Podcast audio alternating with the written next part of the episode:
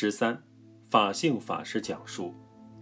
一，记得二零一六年和二零一七年，师傅上人两次离开香港去英国建立汉学院，我们去机场送行。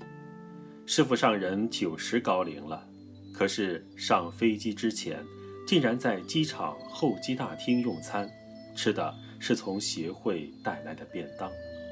虽然大家都是用了很好的保温盒，但是依旧十分的简陋，饭菜凉得很快。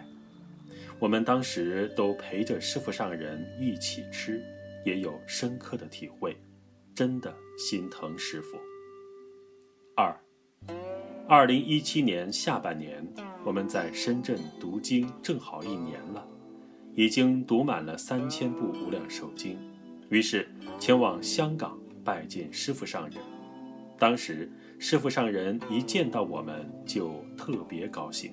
那时师傅正在外面散步，我们赶紧走上前去给师傅上人顶礼问讯。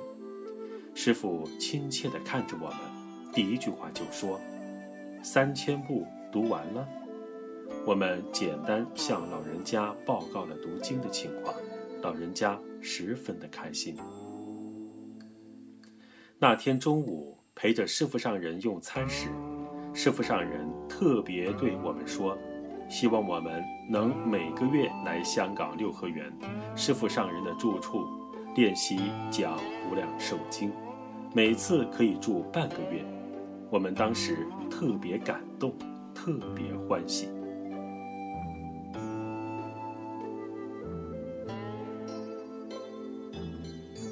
中午休息时候，法性和智阳法师说：“如果我们来六合园练讲的消息传出去，可能会有很多的言语和障碍的，所以我们心中还是有所挂碍。”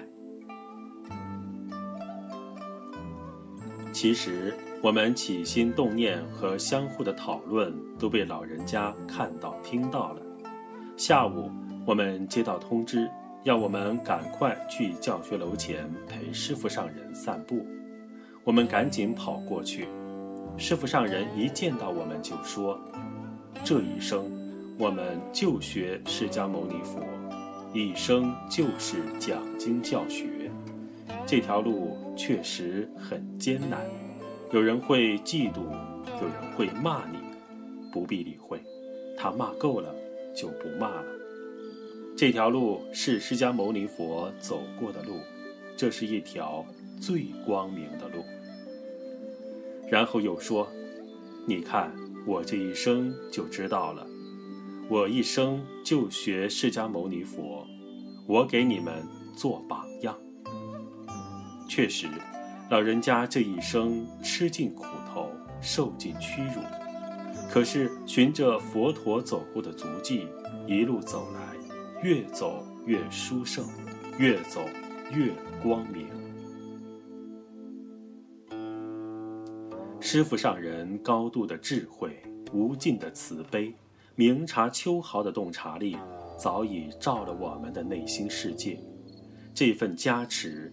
这份悲悯，这份关切，这份慈爱，真的永远鼓舞着我们，永远给予我们无穷无尽的力量，使得我们能在弘法利生的道路上永远坚定不移地走下去。老和尚的身教编辑小组。